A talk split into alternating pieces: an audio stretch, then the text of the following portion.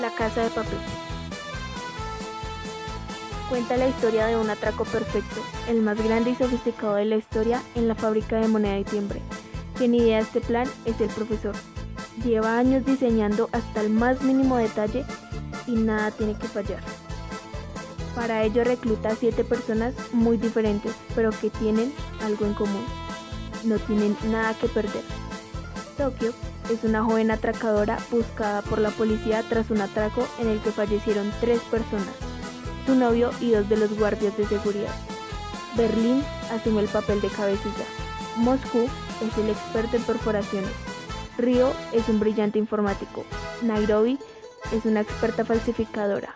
Denver es el hijo de Moscú. Y como siempre, nunca falta la fuerza bruta. Helsinki y Oslo. La banda planea cada paso durante cinco meses en una finca apartada, valoran todos los inconvenientes y todas las posibilidades, y cuando llega el momento, se introducen a la Fábrica Nacional de Moneda y Timbre y permanecen encerrados durante 11 días con 67 rehenes. Su objetivo es salir de allí con su propio dinero de curso legal recién impreso sin marcar y sin causar el menor daño a los rehenes. El profesor se queda fuera de la escena del robo ya que será el encargado de monitorear lo que pasa dentro y a pesar de que la cosa ya es de por sí bastante torcida, se retuerce todavía más porque el profesor conoce y se enamora a la inspectora a cargo del caso.